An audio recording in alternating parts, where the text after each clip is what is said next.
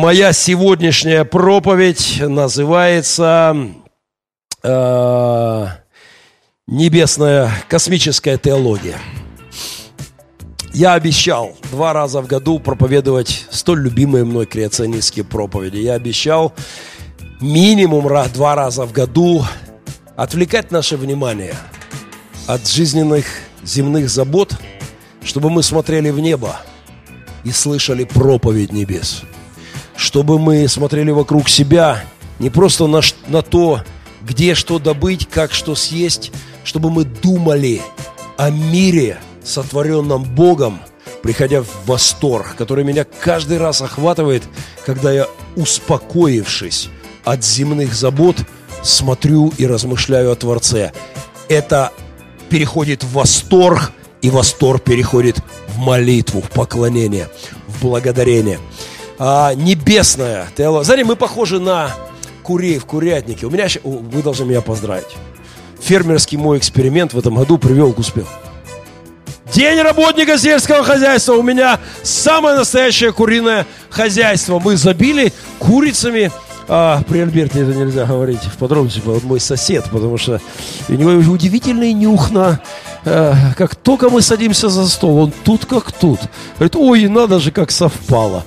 Вот. У нас, у нас, а, у меня есть заготовленные, и у нас есть куриная фермочка. Мы планируем в перспективе сделать большой проект для пилигрима, но уже сегодня у нас бролера такие. Вы знаете, когда рука хозяина проникает в курятник и хватает курицу к обеду, на 5 секунд, на 10, там переполох. Уже через 10 секунд они возвращаются своим зернышкам, червячкам, петушок курица, курицам, курочки к разборкам друг с другом. А, 5 секунд. Мы похожи, к сожалению, по скудоумию своему на людей, на, на вот этих курей, которые не думают о смерти, не думают о вечном, не думают о Боге. Мы заняты зернышками, червячками, разборками друг с другом. Нам надо почаще останавливаться и думать о Творце. И поклоняться тому, кто, кто окружил нас славой своей. Сегодня несколько уроков космической теологии. Библия моя, пожалуйста, Библия моя, Станислав. 18-й псалом, откройте, пастор Андрей, да, я твою стащу. 18-й псалом. Они не успевают за мной таскать все необходимое. 18-й а, псалом. Небеса проповедуют славу Божью. А, окей, спасибо. Небеса проповедуют славу Божью. Небеса – это проповедник. Космос, Вселенная, галактики – это проповедник. Я, я знаю многих известных проповедников. Я сам известный проповедник. А, я тусуюсь среди известных русскоязычных проповедников. Я знаю очень многих, они мои друзья. И, но самый лучший проповедник – это Макромир, я бы поставил его номер один в своем рейтинге. Вот только заглядываешь туда, останавливаешься, начинаешь думать. И если ты действительно думаешь, если ты не обманут атеистическими ересями, то ты начинаешь, размышляя об этом, переходить в бешеный восторг. Надеюсь, я сегодня вызову некоторыми иллюстрациями у вас это чувство. Проповедник номер два для меня – это Твердь – это микромир. Небеса проповедуют славу Божью, и о делах рук Его вещает, проповедует твердь. Материя, мир вокруг нас. Если мы смотрим телескопы, мы должны начать поклоняться. Если мы смотрим в микроскопы, мы должны начать поклоняться. Микромир проповедует на каждом шагу. Сегодня я отрезаю проповедь о микромире. Сегодня концентрируемся только на макро, на нескольких нюансах. Дальше кое-что об этом проповеднике.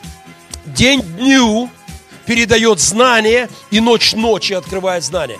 Внимание, эта проповедь звучит круглосуточно, днем и ночью, day by day, да, 24 hours, 7, как сказать, 7, 50, 24-7.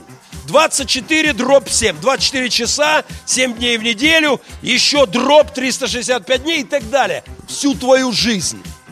Каждую минуту. Я проповедую, ну, в среднем два раза в месяц в, в церквях наших. А пастор Андрей заполняет пробелы, пастора помогают в других служениях.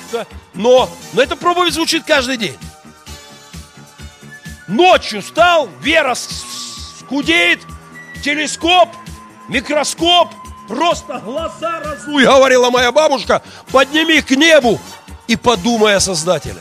Если ты действительно будешь думать, ты придешь в восхищение. Ты должен перейти в молитву, поклонение и благодарение, и в корректировку собственной жизни. Дальше. А, окей, поехали. Небесная космология. Первое, я всех членов Церкви Добрых Перемен записываю в астрономический кружок при Республике Пилигрим. Принесите наш телескоп и поздравьте Пилигрим аплодисментами. Они, у них есть телескоп теперь. Я не знаю, кто тот добрый человек, который подарил это. Может быть, это кто-то внутри церкви, может, кто-то прислал, я не знаю. Но я много лет мечтал купить такую штуку. Вот она.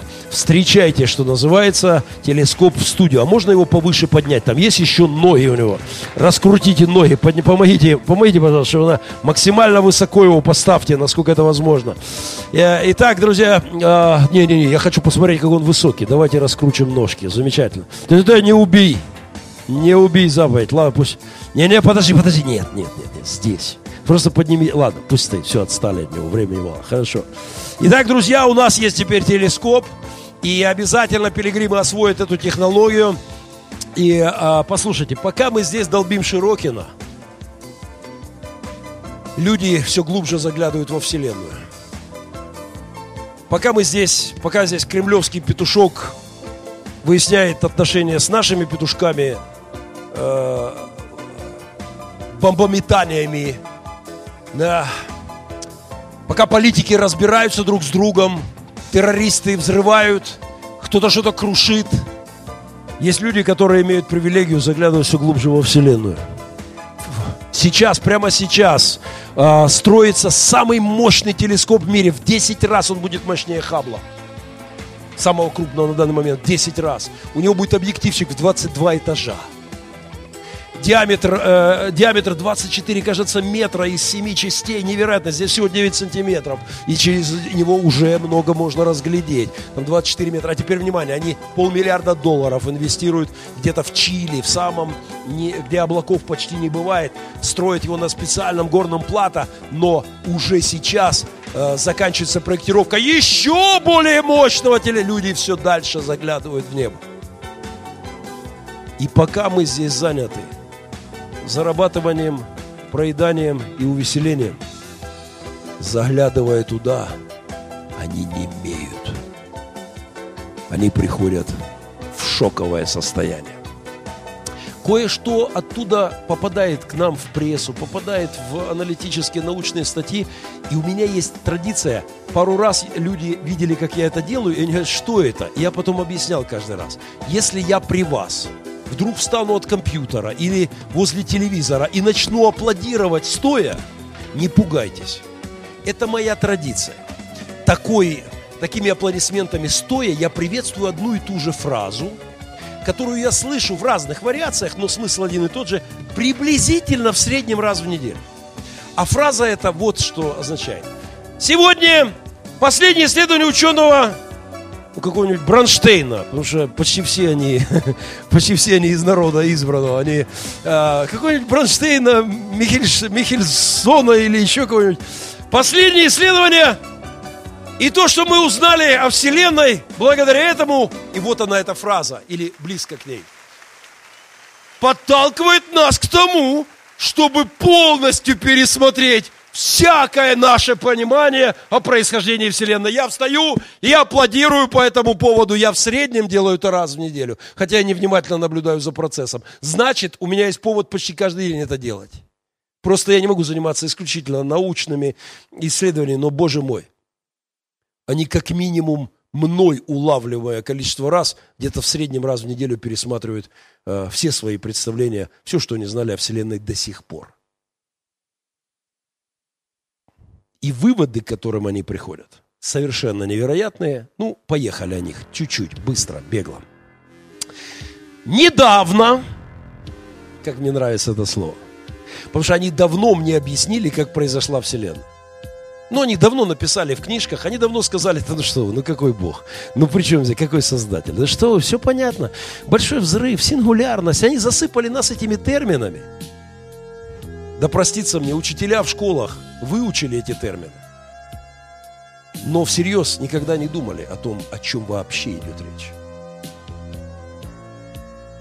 Недавно, то есть это не успело попасть в учебники ваших детей в школе, Ученые провели глобальное исследование температурного режима во Вселенной и пришли к парадоксальному выводу. Это мне тоже нравится. Парадоксальный, переведем это слово, противоречащий логике, противоречащий знанию, опыту, всему тому, что мы думали раньше. Это вывод, который, ну, как бы шокирует, это вывод, который не, не, не понимает, как все рушится. Так вот они пришли к парадоксальному выводу. Вот этот вывод. Это цитата, это не я написал. Это научные статьи, публикации. Только мощнейший разум мог создать такой невероятный график смены космической жары и ледяного холода, просчитанный буквально до градуса. Они сделали температурную модель Вселенной, начали анализировать и говорят, ой-ой-ой-ой-ой, это ж полностью противоречит теории Большого Взрыва, ньютоновской физике, законам Эйнштейна и всем вообще законам. Что-то тут не так. Кто-то это все как-то удивительно смоделировал. Чтобы не быть голословным, маленький отрывочек. Поехали, звук погромче, вперед.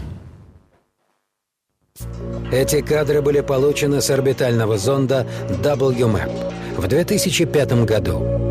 На них изображена компьютерная модель нашей Вселенной в микроволновом диапазоне. Синим цветом отмечены холодные участки космического излучения, а красным – теплые. Удивительно, но такое распределение температуры ставит ученых в тупик – ведь согласно общепринятой астрономической теории, сразу после Большого Взрыва она должна была перемещаться и выровняться, однородно заполнив все пространство. Другими словами, температура фонового излучения в разных уголках нашей Вселенной должна быть приблизительно одинаковой. Но это почему-то не так. Получается, что кто-то разумный взял и навел во Вселенной температурный порядок. Но кто? Кто этот великий Создатель, который все в нашей Вселенной четко расставил по своим законным местам? Кто? Тот, кто это все расставил в невероятный порядок. Этот вопрос зависает у ученых. Христиане никогда не имели проблем с объяснением ответа на данный э, вопрос. Друзья, если упростить всю эту модель, вот что происходит. Если мы распалим костер прямо здесь посреди комнаты, то, ну, скажем, слабое подобие взрыва, да, термическую вот единицу здесь, печку включим здесь посередке, то мы знаем, что тепло от нее будет распространяться. Жарче всего будет ближе к ней – а чем дальше, тем будет меньше температура. Но если мы будем долго крутить ее здесь, температура будет усредняться, но все равно жарче будет там, пока полностью все не закроется, не будет одна температура. Иными словами, температура должна быть либо одна одинаковая, либо здесь жарче, здесь холоднее. А во Вселенной все не так. Есть зоны невероятного холода и немыслимой жары. И они распределены в каком-то удивительном порядке, сбалансированы друг с другом. Это значит, что никакой сингулярности и взрыва э, какой-то первой непонятной плотности единицы не могло быть. Это рушит концепцию случайного происхождения Вселенной. Это проповедь. Проповедь неба которая звучит день и ночь. Поехали дальше. А, я цитирую вам. Недавно они обнаружили во Вселенной, в мироздании ось зла. Я ее называю по-другому. Я ее называю ось на зло. Я называю это ось на зло эволюциониста. В общем-то, они это имели в виду. Потому что когда они нашли эту некую термическую ось во Вселенной, а она разрушает все их представления о происхождении Вселенной, то один из ученых так и назвал ее. Я бы еще назвал «блин ось». Ну, то есть, вот они все строили, моделировали, они как-то все это себе представляли, и потом, блин, не работает, все рушится. Когда они назвали ось зла, они именно это имели в виду. Камень преткновения. Я не знаю, назовите для себя как хотите. Я, наверное, назову ее блин ось. Ну, потому что все рушится. Все их представление Вселенной сыпется. Потому что эта ось показывает упорядоченность высшей степени во Вселенной. Позвольте несколько цитат. Потому что, ну, кто такой Махненко? Я не специалист, я любитель. Но богословие – королева знания. И тот, кто знает Бога, изучая этот мир, может, может видеть Бога и быть не слепцом, а видеть Бога всю... Внимание, это цитаты из их докладов. Это открытие внесло, здесь они очень мягко выражаются, значительные коррективы в существующее до сих пор представление об эволюции Вселенной. Значительное – это кто-то очень поскромничал. Читаем дальше. А, например, как утверждает теория относительности, после большого, после большого взрыва Вселенная развивалась хаотично. Существование такой оси, здесь уже прямей, противоречит теории относительности. За теорию Ньютона, ньютоновская физика вообще не работает. Давно забыли. Это давно для всех очевидный факт. Ньютоновская привычная физика твердых тел не работает там. Но Эйнштейн изобрел теорию относительности, но и она не работает там. Там не работает ничто из известных ученым законов. Они все нарушаются на предельном уровне. А, еще, ученые обнаружили во Вселенной ось зла. Внимание, опровергающую фундаментальные законы, базовые. Фундамента у них больше нет. Подлинное смятение, я цитирую, подлинное смятение в мировые научные круги несли новейшие данные, полученные с американского космического зонда WMAP, э, Wilkinson Microwave Antisophy Probe. Полное смятение. Еще цитата. Обнаружение данной оси ставит под сомнение все современные, здесь тоже скромчит, все современные представления о зарождении Вселенной, ее развитии, все, включая теорию относительности Эйнштейна.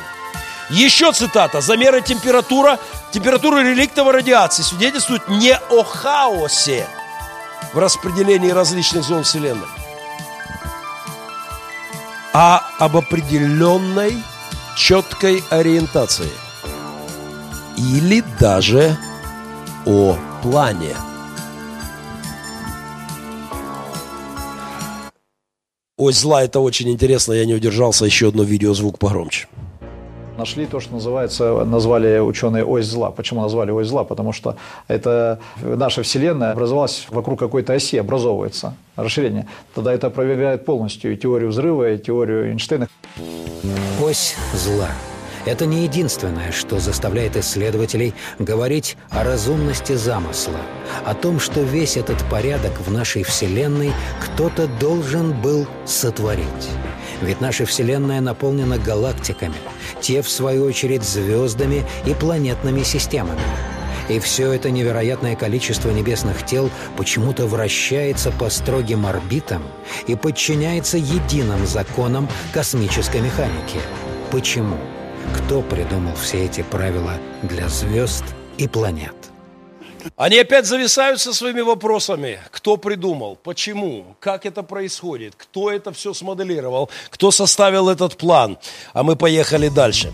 А, несколько, несколько фактов из моей любимой теории, э, теории тонкой настройки Вселенной. Принесите мне Юпитер, пожалуйста. Кто у меня ассистенты, кто помогает Юпитер в студию? Пожалуйста, мне нужен Юпитер. Я хочу показать вам. Юпитер – самая крупная планета в Солнечной системе, которая э, смысл которой, существование которой можно продемонстрировать вот этим прибором. А, не, включать не надо. А включи, а если рядом? А нет у тебя тут электричество. Далеко? Близко? Давай, включай. Кто знает, что, кто не знает, что это такое, поднимите руки. Смело, решительно. Вы не знаете, что это за прибор. А, надо было бы мне за рекламу у компании денег взять. Потому что этот прибор я купил этим летом. Когда я сижу во дворе летом со своим семьей, с капелланами, приехавшими, с Альбертом, который случайно курочку вовремя забрел, то э, мы включаем вот эту вот... Он что, спит, что ли? Да, он заснул. Не трогать его. Он устал. Не трогать его, пусть спит. Пусть, пусть отдыхает, брат. Он с ночи здоровье. А, когда... Не работает! Безобразие! Сломали, разбили сыны. Ай-яй-яй. Ну что ж, ну в отличие, точно разбили, ты представляешь? В отличие от, э, найди, может кнопка нет, в отличие от этой штуки, Юпитер работает. Что делает эта вещь? Когда мы сидим в саду вечерком, а, количество комаров, молей, мошек, которые не беспокоят нас, а влетают вот в эту штуку, она их приманивает к себе, и они там сгорают. Правда, вонь такая идет невероятная. Но когда ты вешаешь это рядом, у тебя более спокойно, несоизмеримо спокойно можно находиться вечером вот за столом во дворе а, Юпитер выполняет ровно эту функцию. Он приманивает к себе огромное количество всяких астероидов, всяких летящих в космосе глыб. Буквально недавно, в 2010 году, к Земле несся громадный астероид. И все могло закончиться для нас э, весьма трагично, если бы он не изменил свою траекторию и не поперся в сторону Юпитера, который прекрасно его переварит, потому что уже миллион миллионы всяких небесных тел он отвел от земли к себе. Это такая мухоловка, которая висит в Солнечной системе и дает нам с вами возможность существовать. Будь он чуть-чуть дальше, и все это летело бы к нам и, и, и уничтожало бы и уничтожило бы давно Землю. Будь он чуть-чуть ближе, у нас были бы колоссальные проблемы, и жизнь на Земле не была бы возможна. Но Юпитер ровно на таком расстоянии, как должно, выполняет прекрасно свои функции мухоловки. Будь я чуть-чуть ближе к мухоловке, и у меня проблемы, я бы задохнулся от гари. Будь я чуть-чуть дальше, оно не будет работать. Кто-то четко настроил эту, э, эту удивительную планету мухоловки головку. И Луна, поехали, Луна. А, мы ведь не обращаем на нее внимания. Наша любимая под Луной интересует... Это Луна. Сейчас я объясню. А, наша любимая интересует нас под Луной больше, чем Луна. Ну, ну согласись, пастор Андрей. Ну, согласись. Но все-таки иногда надо отрываться от любимой и поглядывать на Луну. Понимаете, мир наполнен удивительными вещами, невероятными вещами. Когда вы увидите Луну, после этого вспомните вот эту иллюстрацию. У Луны огромное количество функций. И из-за из нее у нас четко сменяется зима, лето, весна, осень. Из-за Луны у нас приливы и отливы. Не было бы этого, не было бы жизни в океанах. Из-за Луны у нас ровно 20 3 градуса наклон земной оси. А если было бы 22, нам конец. А если было бы 21, нам конец. А если бы вообще не было Луны, Земля бы крутилась как хочет, не была бы отбалансирована, и жизнь на ней не была бы возможна. А когда мне говорят, я спрашиваю это атеистов, эволюционистов, я говорю, а как произошла Луна? О, что-то шарахнуло в землю, оторвался кусок, и теперь он наш спутник. Я говорю, и надо ж так этому оторвавшемуся куску расположиться, что ровно на этой дистанции, ровно, даже было ему таким быть по массе, которая четко соответствует массе Земли, чтобы ровно на этот угол завалить, э, завалить нашу ось. Ну надо ж, как удачно у вас все шарахает в космосе. Чтобы объяснить, что делает Луна, э, я, я использую вот эту э, картину. Это я первый раз в жизни, это Луна. Каждый раз, когда вы будете менять колеса на своей машине или балансировать их, вспомните про Луну. Я первый раз в жизни две недели назад видел, как балансируются колеса.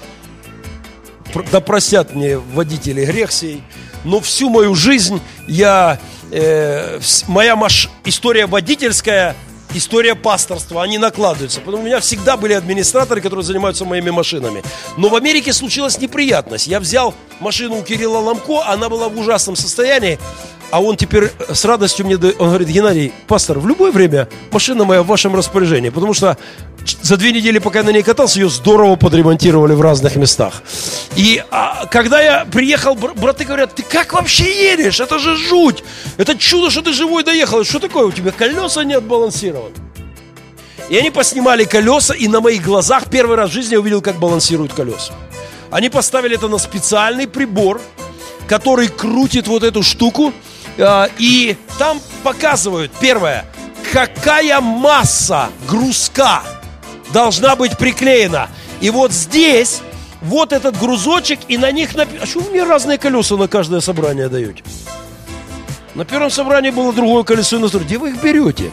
Это третье колесо за час. А? Там было написано 35 грамм, здесь ничего не написано. Но э, я увидел вот эту вот штуковину, такие грузочки, которые на моих глазах прибор показал 35 грамм. Раз. Два прибор показал вот в эту точку прилепить на колесе. Братья отбалансировали колеса, и я наконец-то понял, что я еду на Мазде, а не на Запорожце. Потому что она нормально поехала. И я очень благодарен мастерам, которые изобрели эти все грузочки и прибор, определяющий, куда повесить. Но куда в большей степени я благодарен моему создателю, который повесил Луну и она четко балансирует на 23 градуса завал оси Земли и обеспечивает нас удивительным комфортом, если бы что-то изменилось, мы бы ни, никуда не поехали. Нас бы просто не существовало здесь. Это невероятно. Думайте об этом. Ну, про Луну все-таки мы ее часто видим, и она нам часто проповедует. Но очень вероятно, что вы эту проповедь никогда от нее не слышали. Поэтому просто в качестве повторения проповеди от Луны звук громче. Поехали. Благодаря спутнику наша планета сохраняет стабильный уклон – 23 градуса. Он влияет на смену четырех времен года. Если бы этот наклон изменился, то тогда день и ночь на нашей планете могли бы длиться по полгода. Если бы не было Луны, то Земля бы могла вращаться как хаотический волчок. То есть она стабилизирует орбиту Земли, делает ее довольно постоянной, что создает определенные условия для э, развития, для стабилизации климата и возникновения, в том числе, или процветания жизни на Земле. То есть все эти штуки двигаются влево или вправо. Например, Луна удаляется от нас. Она удаляется, это зафиксированный научный факт. Но если если мне говорят, что солнце сгорает, очень быстро сгорает, магнетич... магнитное поле Земли уменьшается, очень быстро уменьшается. И миллион других параметров, они все в динамике, они меняются. Просто услышьте. Миллион приемников, один на одном. Все ниточки двигаются, они не стоят на месте. И надо ж так случилось, что ровно миллион этих ниточек совпало на одну волну. Они все в движении, они двигаются в разные стороны, совсем в разные стороны. Но они совпали на одну волну, чтобы здесь жил ты и я. И это не случилось миллиарды лет назад. Миллиарды лет назад по миллиону причин эта планета не могла существовать. Миллиарды лет назад здесь не могло быть никакой жизни по миллиону причин. Но эта история началась относительно недавно. Это короткое время, когда все в динамике, в узком диапазоне, где возможна жизнь, где возможно счастье, где возможна вера или безумие неверия. Это все в динамике. И это настроено на тебя и на меня – это проповедь неба. И мы последние глупцы, если мы ее не слышим. И мы не имеем прощения, если мы игнорируем эту проповедь и ведем себя как куры в курятнике, не думая о Боге Творце, о Создателе мира. Диаметр Земли 12 километров 765 метров. 12 765 километров. Кстати, если бы она была плоская, то мы бы уже велотур закончили кругосветный. Мы бы уже проехали от края до края. Мы 15 тысяч прошли. 12 а, тысяч 765. Если бы диаметр планеты был чуть-чуть меньше, у нас не было бы атмосферы, и жизнь была бы невозможна. Если бы был чуть-чуть больше, жизнь была бы невозможна. Это именно тот диаметр, это еще один приемничек, который настроен тонко, ровно на твое и мое здесь существование. Восхищайся Творцом. У планет, которые имеют меньшую или большую массу, нет атмосферы. Невозможна жизнь. А у нас все есть. Если бы только не заводы. Вообще дышалось бы легко. А Хорошо, проскакиваем это, не могу, все не успею. А, атмосфера планеты создана невероятным образом. Не буду в детали, об этом тоже можно говорить отдельную большую лекцию. Возьмем только один параметр в атмосфере. Углекислого газа 0,03. И именно эта цифра 0,03 обеспечивает парниковый эффект. Опять же, пропускаю, не могу. Я был на днях в теплице в, э, в репцентре. Там написано на доске, сидит брат-реабилитант, и там на доске написано, днем столько-то градусов от стальки-то до стальки-то, ночью от стальки до стальки, четкий режим. И вот он сидит, смотрит туда на термометры, подкинул, подождал, то есть он регулирует эту температурку, держать эти параметры. Потому что при этих параметрах они получат урожай. Измени параметры, ничего не получат кто это сделал, что углекислого 0,03. Ровно столько, сколько нужно, чтобы на Земле был парниковый эффект. Увеличим углекислый газ – погибнем, уменьшим – погибнем. Кислород увеличим – погибнем, уменьшим – погибнем. Азот увеличим – погибнем, уменьшим – погибнем. Кто настроил эти приемники? Магнитное поле. У нашей Земли внутри жидкое ядро, металлическое ядро из никеля и железа. Это некий реактор, который создает невидимый щит над нами. Это щит музыка Space, чуть громче. Дискотека 80-й. Паста. Дворец Металлур. Ой, не будем в подробности, не надо. А, чуть громче. Музыка Space. Эй, поколение Google.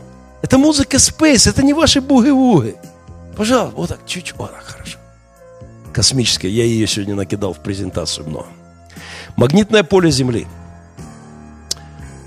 Оно защищает нас от космических дождей. Если бы его не было, или оно было чуть-чуть меньше, или чуть-чуть больше, если бы оно было чуть меньше, или его бы не было, или просто уменьшились его параметры – то космические ливни прожигали бы нас, уничтожая все живое. А протуберанцы, взрываясь на Солнце, если бы не было этого щита, все живое просто там рвануло, тут все вымерли. Но удивительный щит отводит эти частицы от Солнца, они обтекают нашу планету – обеспечивая здесь абсолютно комфортный режим для жизни. Кстати, если вы откроете магнитное поле Земли, везде, на всех э, рисунках вы увидите вот такую синюю штуку. Вам никого это не напоминает? Это выглядит как ангел с крыльями. Я понимаю, я религиозный динозавр из прошлого, верящий, что ангелы хранят, но моя Библия говорит, что землю охраняют ангелы – могущественный ангел. И вот что еще сказано, что когда они перестанут это делать, начнется страшное, кошмар, жуть, ад на земле. Они стоят где-то там и охраняют нас.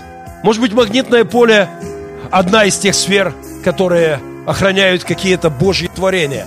Но, во всяком случае, схема магнитных полей, это напоминает ангела два крыла, и, который хранит землю. Мы летим в космосе сейчас. Сказано, что ангелы держат ветра. Мы летим со скоростью 100 тысяч километров в час. Попробуй на такой скорости проехаться и глянем, что от тебя останется.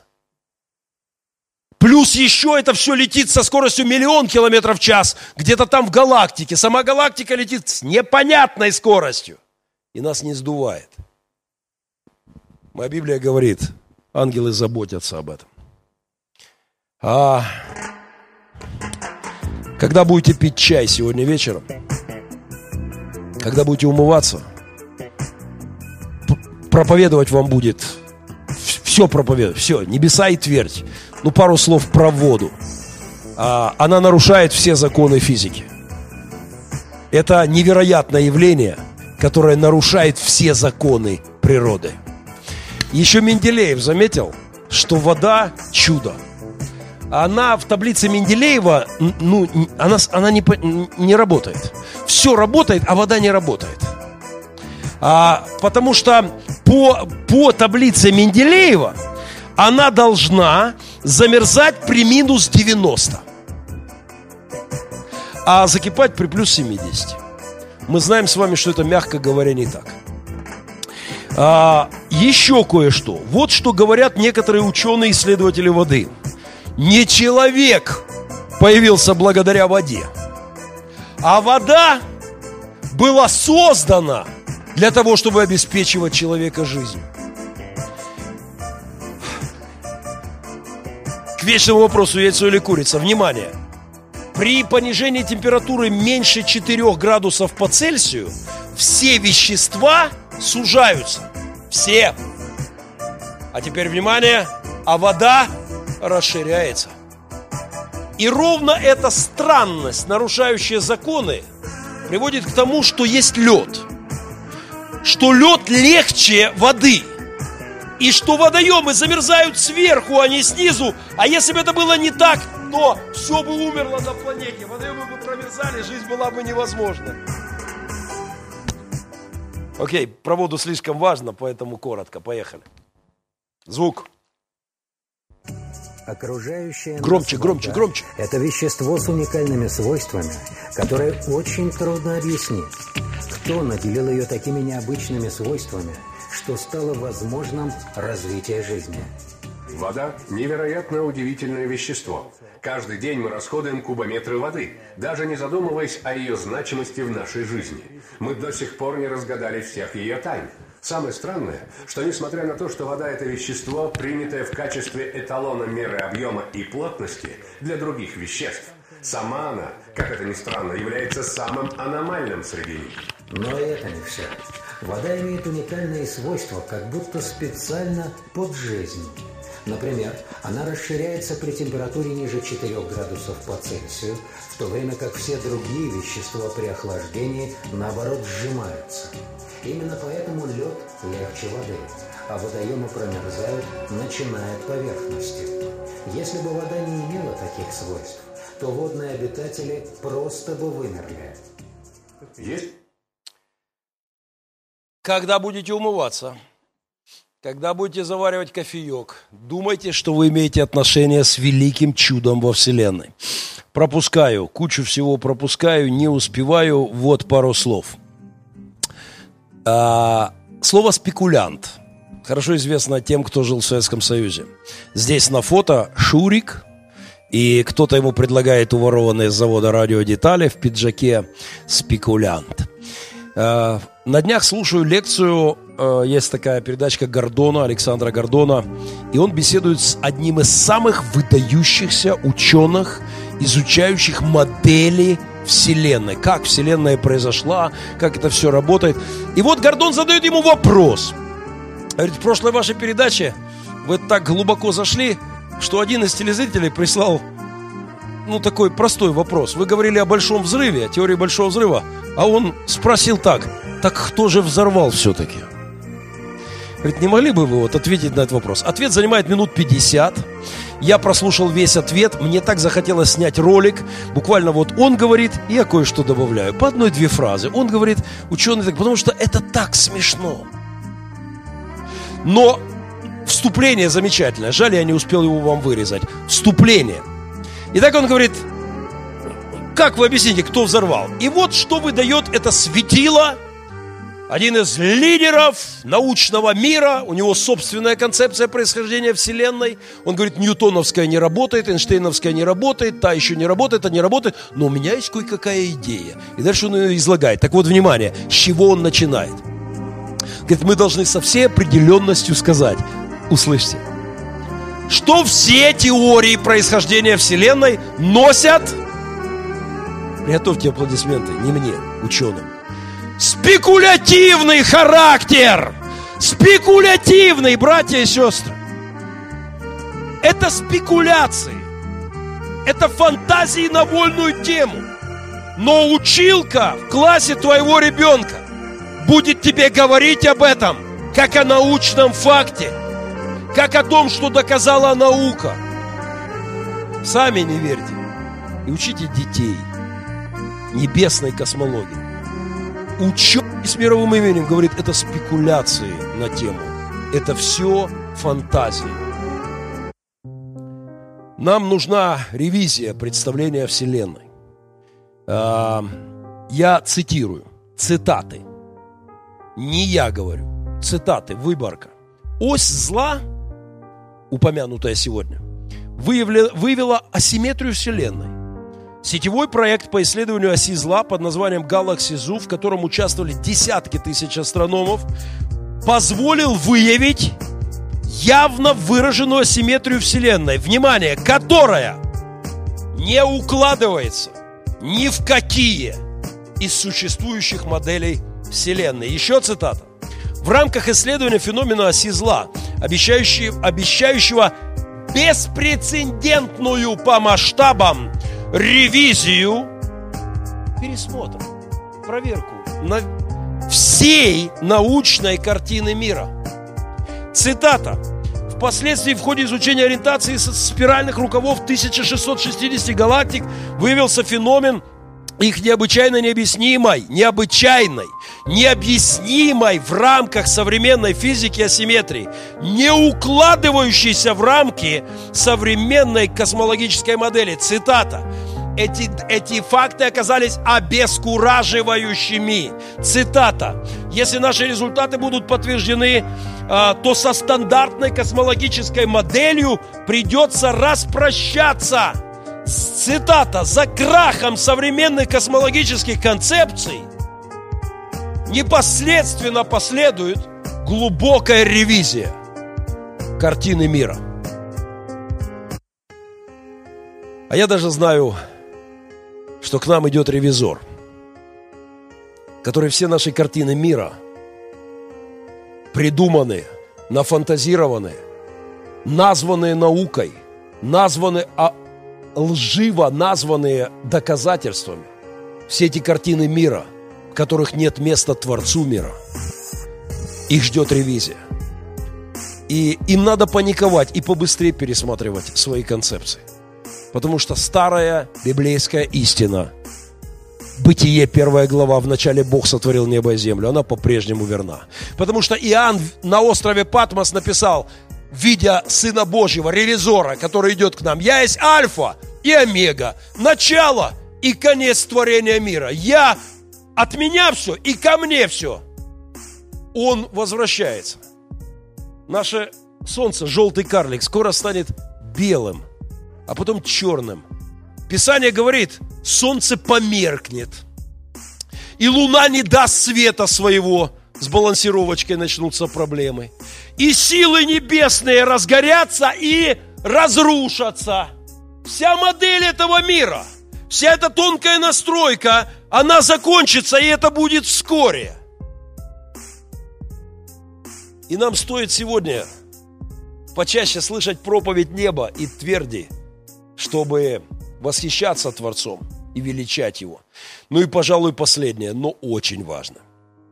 Я понимаю, что я вышел за рамки времени, еще раз виноват Крутенко, но сейчас сделайте три вращения влево и вправо головой, потому что то, что я скажу, абсолютно важно. Пожалуйста, мне нужно чуть-чуть освежения вашего головного мозга. Я постараюсь упростить эту задачу. Спасибо. Спасибо. А теперь внимание. Я по-прежнему верю, что в центре Вселенной стоит моя планета Земля. Внимание! Я не имею ни малейшего научного основания для того, чтобы это мировоззрение поколебалось. Внимание! Нет, я, конечно, помню, что всех нас с вами учили, что Коперник Галилео Галилей и т.д. и т.п. сказали, нет, нет, Земля не центр, она вертится вокруг Солнца. И, конечно, я помню, что нас учили все, кто думает, что Земля в центре мира – это религиозные мракобесы Средневековья. Но я житель 21 века, у меня два высших образования и докторская степень. Хотя Демидович имеет к ней некоторые вопросы. И я имею право сегодня сказать, господа, а я по-прежнему верю, что все вертится вокруг моей планеты. Позвольте объяснить, нет, я, конечно, верю, что Земля вертится вокруг Солнца. Но маленькая деталь, Солнце-то тоже вертится с бешеной скоростью. А кто-нибудь знает, вокруг чего? Никто не знает, вокруг чего оно вертится. Ну, вокруг какого-нибудь где-то центра галактики. Но галактика же тоже вертится. Кто-нибудь знает, вокруг чего она вертится? Никто понятия не имеет, вокруг чего она вертится.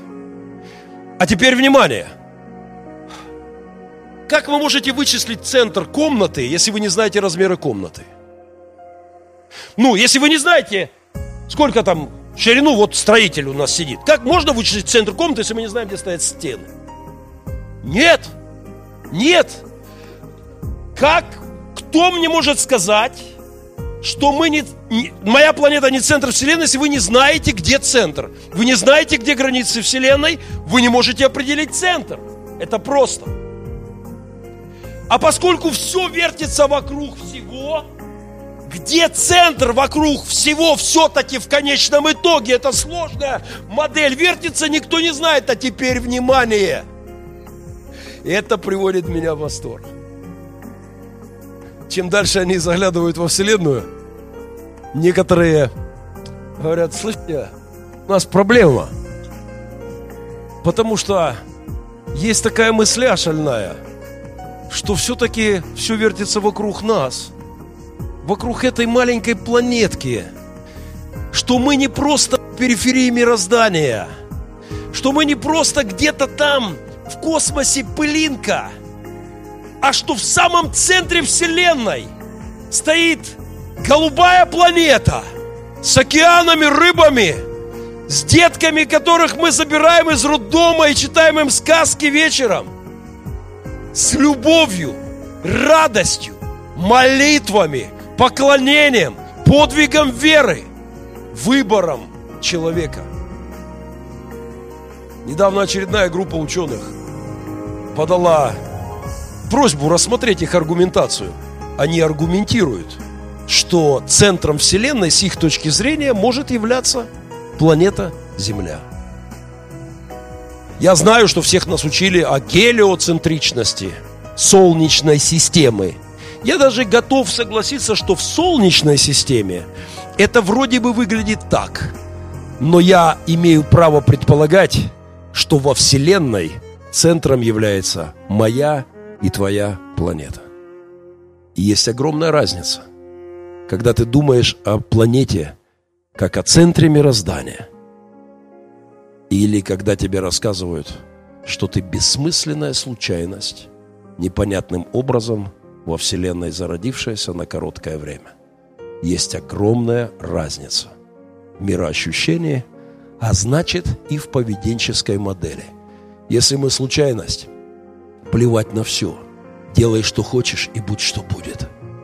А если мы центр Вселенной, еще раз подчеркиваю, у современной науки нет доказательств, что это не так.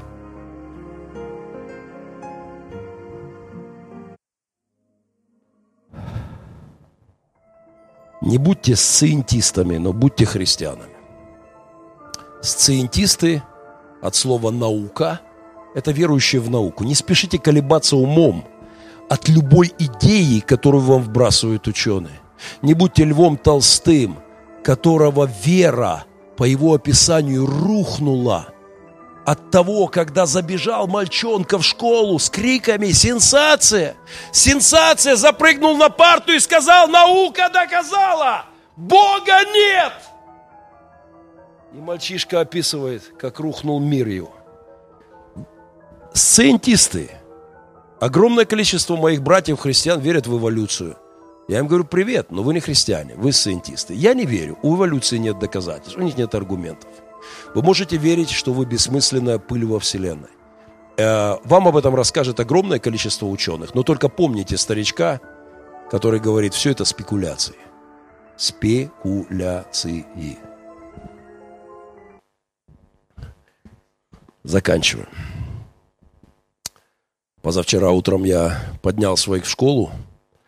Дарю идею родителям, включайте им онлайн детское радио по утрам. Намного проще будить. Включайте им детские песенки. Там много детское радио онлайн, всякие песенки. И в это утро я им включил, начал поднимать их, собирать в школу, но там как раз колыбельная попала. Я не знаю, как-то они не состыковали с Рафиком. Но колыбельная была такая, что я ее напиваю уже третьи сутки. И мои сынухи ходят и бурчат ее под нос. Это колыбельная песня звездочета из красной шапочки. Я не буду долго комментировать, я просто вам включу. Давайте окунемся в детство. Поехали, звук погромче. Звук, а звук. Тем, кому не спится, открою по секрету один удивительный факт. Вот я считаю звезды, а звездам счета нету, и это действительно так. Смотрите в телескопы и тоже открывайте иные миры и края. Но только надо, чтобы хорошая погода была на планете Земля. И здесь хором старшее поколение. высоко, Высоко кто-то пролил молоко. Думайте о том, кто все это устроил, кто завертел эту невероятную модель мира. Думайте о том, что мухоловку Юпитер поставил Господь и заботится о нашей безопасности. Создал магнитное поле Земли, рассчитал диаметр нашей планеты, количество азота, углевода, кислорода, нарушил законы своей же химии в изобретении воды. И миллион, миллион, миллион вещей еще отбалансировал Луну в конце концов. Думайте об этом и пойте ему песни хвалы, потому что небеса проповедуют славу Божью еще – я верю, что в центре Вселенной у меня нет оснований не верить в это, стоит моя планета. И еще, я верю, что в центре Вселенной я и ты. Твой и мой выбор. Твое и мое решение. В центре Вселенной. Что есть человек? Что ты помнишь о нем, и Сын Человеческий, что ты посещаешь его. Восхи... Псалмопевец смотрит в небо и говорит, Боже, как это так, что ты думаешь обо мне? Помните, что в центре Вселенной, в соответствии с христианской доктриной, и не поддавая сомнению а, научными фактами, которые так быстро сегодня рассыпаются и сменяют друг друга, а, помните, что в центре Вселенной стоит человек. История сыновей и дочерей Божьих. Что он есть альфа и омега, и он придет к нам космическую теологию. Некоторые пункты из миллионов, которые я пытался впихнуть сегодня в свое выступление. Слушайте проповедь неба, пожалуйста. Мы сейчас пойдем по домам. Сестрам надо будет готовить борщ и кормить прожорливых мужей. Мужьям надо будет идти зарабатывать деньги. Капелланы поедут вдохновлять, поддерживать защитников – чтобы остановить диктаторов, империалистов. Мы окунемся в свой мир, в свою работу, в свои дела, в свои хлопоты. И весь этот мир будет пытаться оторвать тебя от неба. Никуда не деться. Надо зарабатывать хлеб, надо заниматься многими вещами, но думайте о небе и помните. 24 24-7 звучит проповедь неба. Надеюсь, хотя бы немножко вы ее сегодня услышали. Давайте встанем в молитве. Отец, За вот этот рассвет мы благодарим Тебя. За эти 150 миллионов, ровно 150 миллионов, которые сегодня от нас к солнцу, благодарим Тебя.